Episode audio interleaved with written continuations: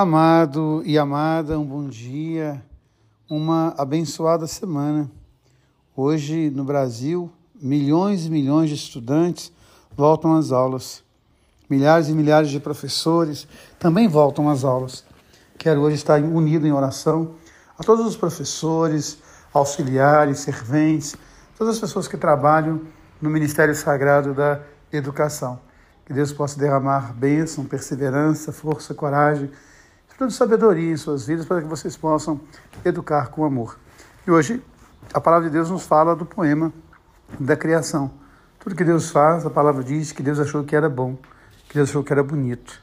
É interessante a gente ligar esse texto do Gênesis, esse poema sagrado, com o texto do Evangelho.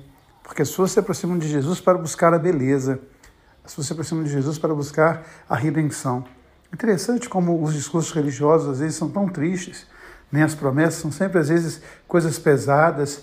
Você não vê ninguém fazer uma promessa para alegria, você não vê ninguém fazer uma promessa para uma poesia. Eu quero ler um poema, eu quero dedicar a minha vida a fazer alguém sorrir, eu quero fazer as pessoas é, retomarem a alegria da vida. Muito interessante isso. De repente você olha para a palavra de Deus e ela vai dizendo para nós que as pessoas se de Jesus para que elas pudessem sorrir para que elas pudessem andar, para que elas pudessem recuperar a vida.